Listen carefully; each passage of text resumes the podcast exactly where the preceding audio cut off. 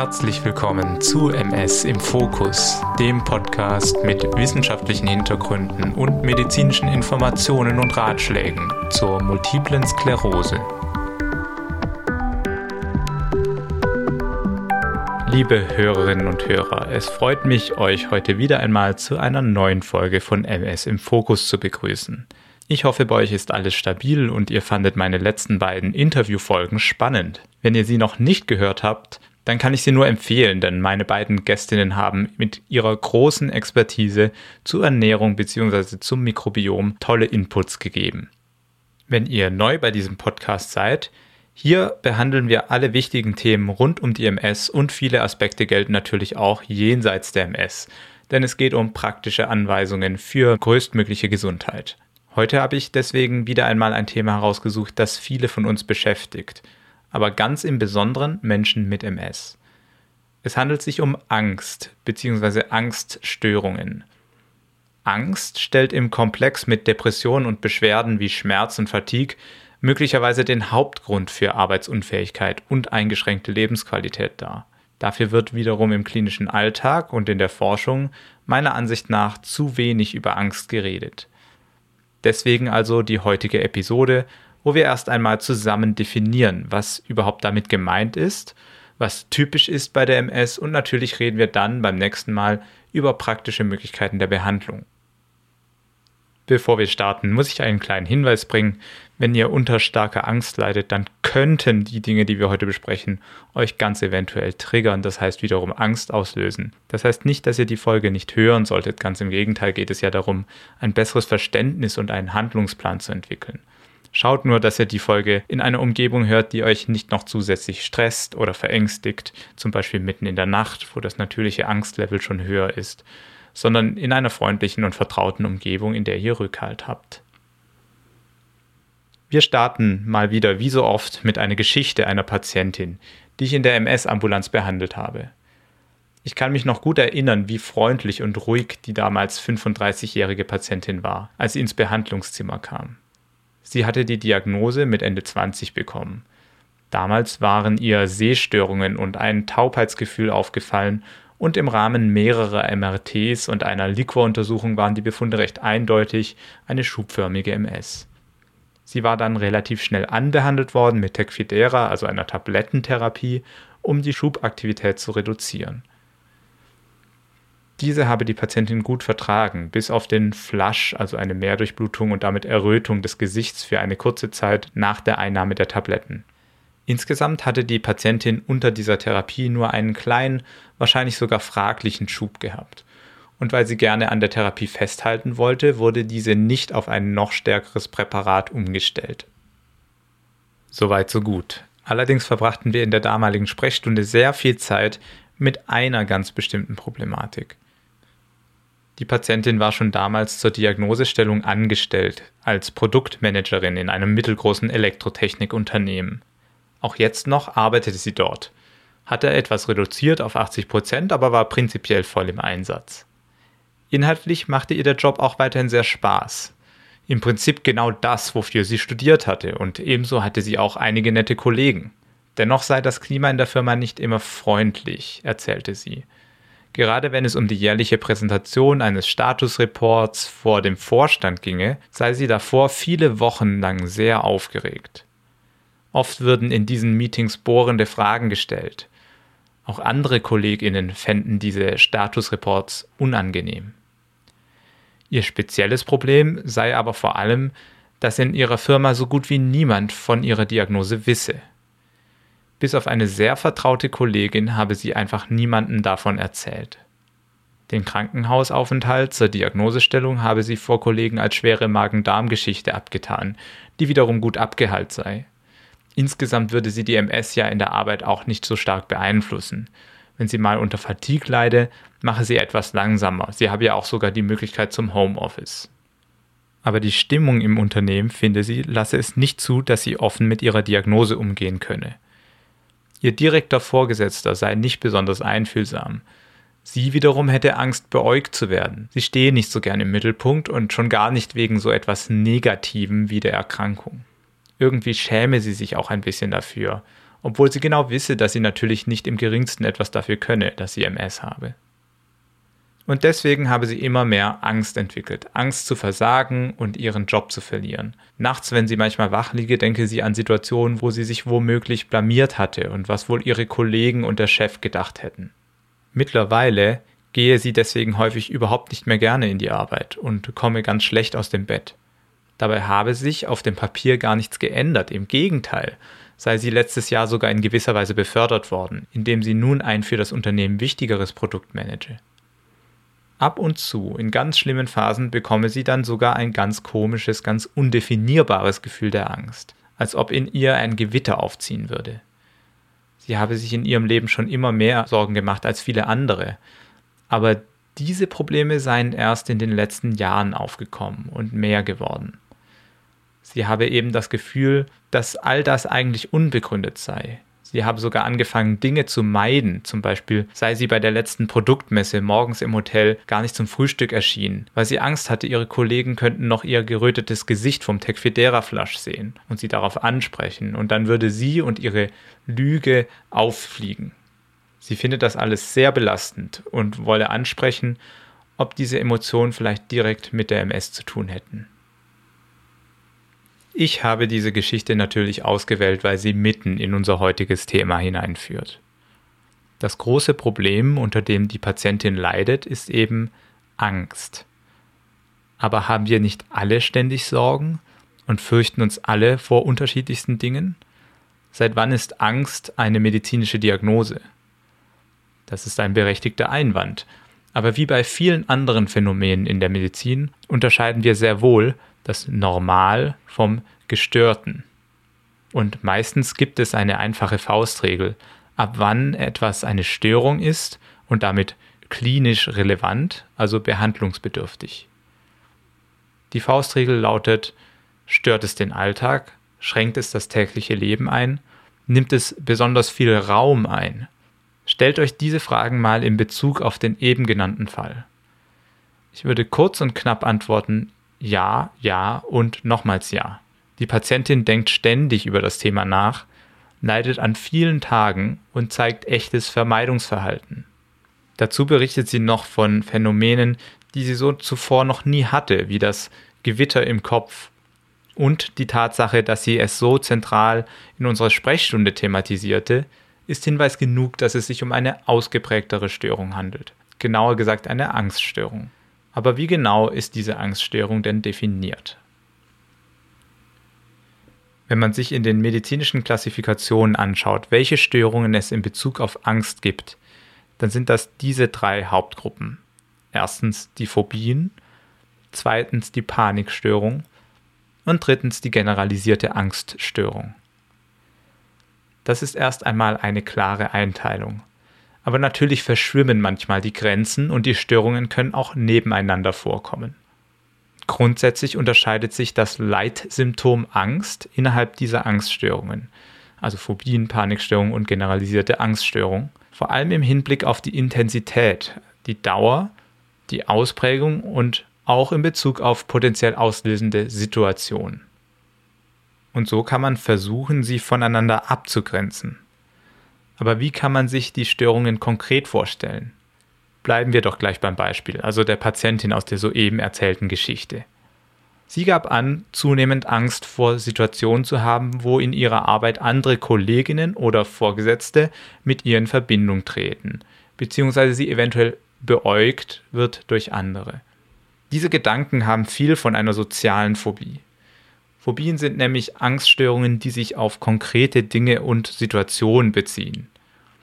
Die wohl bekanntesten Phobien sind beispielsweise die Arachnophobie, also die Angst vor Spinnen, oder die Klaustrophobie, umgangssprachlich auch Platzangst genannt. Damit ist die Furcht vor beengten räumlichen Bedingungen gemeint, wie zum Beispiel im MRT-Scanner oder im Fahrstuhl.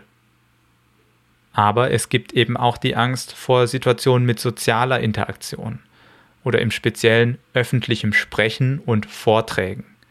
Vorhin hatten wir es von der Produktvorstellung in der Vorstandssitzung und dem gemeinsamen Frühstück mit Kolleginnen im Hotel, was die Patientin angefangen hat zu vermeiden. Daneben ist eine ebenso häufige Phobie die Angst vor öffentlichen Plätzen. Das altgriechische Wort für Marktplatz ist Agora und davon leitet sich der medizinische Fachterminus ab, nämlich die Agoraphobie. Menschen, die darunter leiden, versuchen Einkäufe, Reisen, Feste usw. So zu meiden, häufig auch mit der Angst verbunden, sie müssten sich plötzlich übergeben oder auf die Toilette. Ihr merkt möglicherweise, dass ihr Ansätze von diesen Verhaltensmustern auch an euch entdecken könnt. Angst hat ja auch ihre Daseinsberechtigung und ist eine nützliche Emotion. Daher sind viele Ängste in uns angelegt und wir lernen auch neue Ängste im Lebensalltag. Die Frage ist aber natürlich, wie ausgeprägt und häufig die Angst auftritt und welche Relevanz die Störung eben für den Alltag hat. Und natürlich, ob sie im Verhältnis zu den eigentlichen Gefahren steht. Oft können Personen, die darunter leiden, das auch klar so äußern und sie merken es seit langem, was das Problem ist. Die Patientin beschrieb aber auch ein anderes Phänomen, das sie in letzter Zeit gespürt habe. Diese schwer greifbaren Gefühle, die unabhängig von Situationen auftreten, das, was sie als Gewitterwolke darstellte. Bei der generalisierten Angststörung liegt Angst als chronischer Dauerzustand vor, überschattet einen.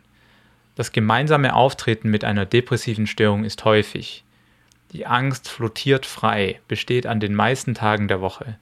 Viele Menschen mit ausgeprägter generalisierter Angststörung beschäftigen sich in einem großen Teil ihrer Zeit mit ihren Sorgen und sind dauerhaft angespannt bzw. haben ein dünnes Nervenkostüm. Und dann wollten wir noch die dritte Art der Angststörung besprechen. Und das ist die Panikstörung. Diese zeichnet sich durch plötzliche, wiederkehrende Angstattacken in unspezifischen Situationen aus. Mit unspezifischen Situationen meine ich, dass erstens keine objektive Gefahr droht und zweitens auch kein Auslöser oder Trigger vorhanden sein muss. Das unterscheidet die Panikstörung auch von den Phobien, wo wir ja ganz klar benennbare Auslöser haben, wie zum Beispiel Spinnen oder den Marktplatz. Bei Panikattacken tritt also binnen weniger Minuten plötzlich ein Gefühl starker Angst auf. Ganz typisch mit vegetativen Begleitreaktionen. Das ist zum Beispiel Herzklopfen, Schwitzen, Kribbelgefühle. Diese Anfälle sind sehr körperlich, das heißt viele Menschen spüren an unterschiedlichen Teilen des Körpers noch etwas. Häufig eine Enge in der Brust, das Gefühl an Atemnot zu leiden, zu ersticken, oder sie haben Bauchweh und ihnen ist wahnsinnig übel. Auch Zittern und Mundtrockenheit sind ganz typische Zeichen. Psychisch steht der Kontrollverlust im Vordergrund. Das heißt, viele beschreiben, in Panikattacken stünden die Gedanken im Vordergrund, verrückt zu werden oder sogar die Angst davor zu sterben. Das Ganze dauert dann oft nicht länger als eine halbe Stunde an und klingt von alleine wieder ab. Die Ausprägung einer solchen Panikstörung bemisst sich daran, wie häufig die Panikattacken auftreten. Also mehr als einmal pro Woche zum Beispiel bei einer schweren Panikstörung. Die Panikstörung ist also am akutesten und dramatischsten unter den Angststörungen. Obwohl sich diese mit starken Symptomen wie zum Beispiel Atemnot zeigt, besteht keine Gefahr für den Körper. Aber es gibt natürlich auch organische Erkrankungen, viele davon auch gut behandelbar, die sich mit einem Teil dieser Symptome überschneiden können, wie zum Beispiel eine Schilddrüsenüberfunktion oder eine Herzrhythmusstörung. Einige solcher organischen Erkrankungen können zum Beispiel ebenfalls Palpitationen machen, also starke und schnelle Herzaktionen und auch sehr allgemeine Dinge wie Zittern und Schwitzen verursachen. Wie bei so vielen Symptomen ist auch hier wieder die Introspektion, also ein guter und nüchterner Blick auf den eigenen Körper und dann die umfangreiche ärztliche Einordnung und Abklärung wichtig, um korrekt zu erkennen, um was es sich hier genau handelt. So kann man dann auch einen Plan entwickeln, wie man die Probleme angeht. Solche Anfälle sollte man in jeder Hinsicht, also körperlich und psychisch, sehr ernst nehmen beurteilen und behandeln. Wie schon angedeutet haben Menschen mit Angststörungen oft nicht unbedingt ausgestanzt eine von diesen drei Formen, sondern es gibt durchaus Überlappungen und man kann natürlich auch an zwei verschiedenen Störungen leiden. Damit man der Angst aber überhaupt erst einmal auf die Schliche kommt, muss man sich ein paar Fragen stellen, beziehungsweise wollen Ärztinnen so manches zu eurer Angst wissen. Zum einen natürlich zum Angstgefühl selber. Wann sind die Ängste erstmals aufgetaucht? In welchen Situationen tritt die Angst auf? Wie lange dauert das Angstgefühl an? Gibt es auch Zeiten, in denen das Angstgefühl nicht da ist? Wodurch nimmt die Angst ab?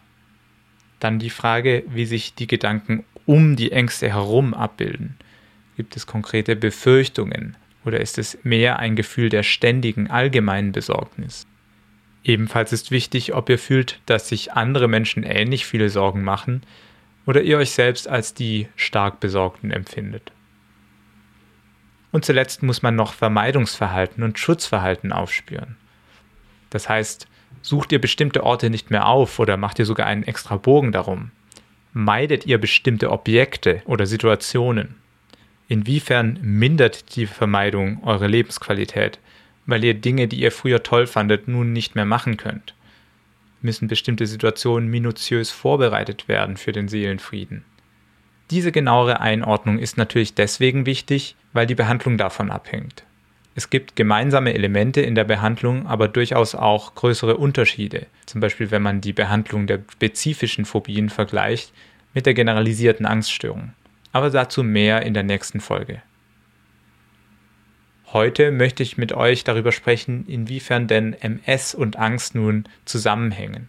Eins vorneweg, wir BehandlerInnen wissen, dass Angst ein Thema bei MS-Patienten ist, aber insgesamt ist die Forschungslage dünn. Auf jeden Fall ist das Thema noch schlechter untersucht als Fatigue und Depression, welche ja häufige Begleiterkrankungen bzw. Symptome der MS sind. Und auch bei diesen beiden Themen wünscht man sich manchmal, dass es etwas mehr Wissen dazu gäbe. Aber natürlich haben sich schon einige Forschende diesem Thema gewidmet und so beispielsweise auch erst einmal erhoben, wie häufig denn Angst bei MS-PatientInnen vorkommt. Hier muss man zwischen zwei Messgrößen unterscheiden, die jeweils eine Häufigkeit einer Erkrankung ausdrücken können. Einerseits ist das die Punktprävalenz, das ist, wenn man eine Gruppe von Menschen oder in diesem Fall MS-PatientInnen nimmt und nachschaut, wie viele davon aktuell an einer solchen Störung leiden. Bei der Angststörung sind das unter MS-Patientinnen irgendwo so um die 10 bis 15 Prozent. Das sind jetzt grobe Hausnummern. Also gar nicht so selten, mindestens jeder Zehnte. Wenn es aber um die Lebenszeitprävalenz geht, dann sieht es etwas anders aus. Die Lebenszeitprävalenz gibt an, wie viele einer Gruppe von Patienten irgendwann einmal so eine Störung entwickelt haben oder werden in ihrem Leben.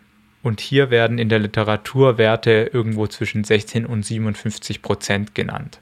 Auch wenn ich die 57 Prozent für verfälscht halte, könnten wir grob also davon ausgehen, dass vielleicht ein Drittel aller MS-Patientinnen irgendwann einmal mit einer Angststörung zu kämpfen hat.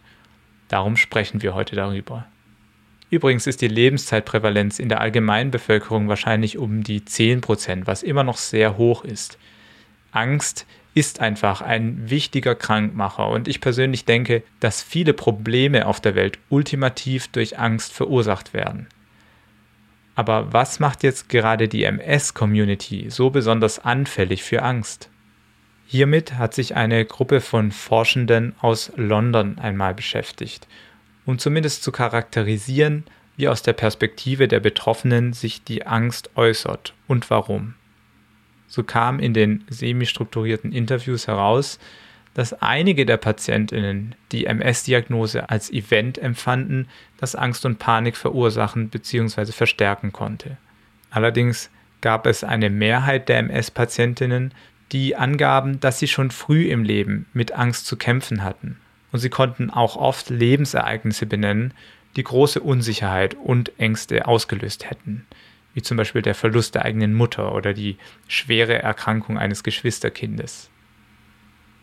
Manche der Befragten stellten sich als generell ängstliche Persönlichkeit dar. Im täglichen Umgang mit der MS berichteten die Patientinnen, dass sich Angst und andere MS-Symptome und Begleiterkrankungen häufig verstärken würden. Klassisch war hier Schmerzsymptomatik oder kognitive Dysfunktion. Und dann berichteten viele eine untergründige Sorge um neue Schubsymptomatik, das überrascht wenig, denn natürlich haben Menschen mit jeder schubförmig verlaufenden Erkrankung häufig Sorge vor einem neuen Aufflackern der Krankheitsaktivität. Ebenso interessant wird es allerdings, und das berichten sowohl Patientinnen aus dieser Studie als auch manche meiner Patienten, wenn die Ursache-Wirkungsbeziehung verschwimmt, also wenn es zum Beispiel so erscheint, als würde die Angst vor einem neuen Schub selbst einen neuen Schub auslösen können. Und hier kommen wir in sehr spekulative Gefilde hinein, wo ich aktuell auch keine endgültige Antwort geben kann. Die Frage ist, kann Stress und Angst einen MS-Schub oder MS-Krankheitsaktivität triggern? Um das Ganze abzukürzen, biologisch ist es zumindest vorstellbar. Die verschiedenen beteiligten Immunkompartimente können durchaus durch psychische Phänomene und körperliche Anpassungsreaktionen auf Stress stimuliert werden, sowohl in Richtung Immunsuppression, also Unterdrückung einer Autoimmunantwort, als auch in die proinflammatorische Richtung, welche eine Autoimmunreaktion fördern würde. Ich lasse mich in diesem Aspekt gerne vom Gegenteil überzeugen, aber soweit fehlen uns noch ganz klare und reproduzierbare Studien, welche diesen Zusammenhang in der MS ausreichend darstellen. Daher nochmal kurz ist die Antwort also nicht unbedingt ja auf jeden Fall, sondern eher das ist durchaus möglich. Soll man sich also gegen Stress als MS-Patientin schützen? Hier würde ich sagen, ja, auf jeden Fall. Und das heißt nicht, dass jeder Stress vermieden werden muss. Stress kann man nämlich ganz grob in zwei Spielarten einteilen. Eustress auf der einen Seite und Dysstress auf der anderen Seite. Eustress ist der positive Stress, wenn wir also beschäftigt sind und es aber gerne machen. Und das ist so wahnsinnig individuell, dass es schwierig ist, gute Beispiele zu geben. Denn was manche als Eustress empfinden würden, können andere Menschen überhaupt gar nicht ertragen und vermeiden die Tätigkeiten so gut es geht. Für mich ist es zum Beispiel Eustress, einen Urlaub vorzubereiten, alles zu planen und zu packen. Ich freue mich darauf, also nehme ich die erhöhte Aktivität und vielleicht auch die zeitliche Limitation im Voraus gerne in Kauf. Auch der vielbeschworene Traumjob ist dadurch gekennzeichnet, dass er eine gewisse Grundaktivität fordert, man ordentlich beschäftigt ist, aber es einem eben viel Spaß macht. Der Distress hingegen ist der Stress, der zermürbend wirkt. Und das ist oft eine Kombination von Hilflosigkeit und hoher Aktivität. Also der Gegensatz zur Win-Win-Situation egal was man macht, man kann nur verlieren und hat wenig Kontrolle über die Dinge. Gleichzeitig müht man sich ab. Wir träumen auch oft von solchen Situationen, wo wir getrieben sind, viel strampeln, aber kaum vorankommen. Viele Lebenslagen, wo Distress entsteht, haben wir tatsächlich nicht in der Hand, zum Beispiel wenn es um Krankheit geht oder den Tod eines nahen Angehörigen, die Sorgen um die eigenen Kinder. Mein Plädoyer ist aber, dass man es tunlichst vermeiden sollte, Situationen zu provozieren, die Distress verursachen, wenn man sich seiner Kraft nicht sicher ist. Muss ich meine Zeit damit füllen, das Leben von anderen Menschen in den sozialen Medien zu beobachten?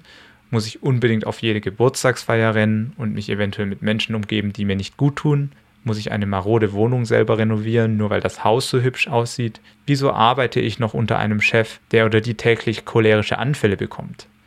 Es gibt die unterschiedlichsten Faktoren, die Stress und damit potenziell Angst verursachen können. Und man muss sich im Klaren sein, ob es sich um Eu- oder Distress handelt. Mein Tipp ist, sich das für unterschiedliche, häufige Situationen und Aktivitäten mal ganz klar zu überlegen, wie mit einer Pro-Kontra-Liste, nur als Eu-Distress-Liste. Vielleicht identifiziert ihr ja einen oder mehrere vermeidbare Stressoren. Damit macht ihr euren Alltag auf jeden Fall angenehmer, vermindert das Risiko für Ängste und senkt vielleicht auch das Risiko für Krankheitsaktivität der MS. Das war mein zentraler praktischer Hinweis, den ich in dieser Folge unterbringen wollte. Jetzt sind wir also am Schluss von Teil 1 zum Thema Angst und MS angekommen. Im zweiten Teil, also nächstes Mal, werden wir noch einmal kurz in die Neurowissenschaft abtauchen denn ich denke, es empfiehlt sich sehr, ein besseres Verständnis davon zu haben, wie Angst im Gehirn repräsentiert ist. Und dann docken wir daran eine Lektion über die Medikamente gegen Angst an, damit wir verstehen lernen, an welchen Stellen diese helfen können. Und wie immer bin ich und wahrscheinlich auch ihr interessiert an weiteren, nicht medikamentösen Möglichkeiten der Angst zu begegnen. Freut euch also auf eine spannende neue Episode in zwei Wochen. Ich wünsche euch bis dahin alles Gute, bleibt stabil und empfiehlt diesen Podcast euren Freunden und Bekannten mit MS weiter. Ich habe in letzter Zeit einige nette Zuschriften bekommen und freue mich sehr, dass es eine so aktive Community an Menschen mit MS gibt, die diesen Podcast mittlerweile hören. Je mehr es werden, desto besser. Dann bis zum nächsten Mal, wenn wir für ein tiefgehendes Verständnis und eine starke Bewältigung die MS in den Fokus nehmen. Euer Adrian Min Schumacher.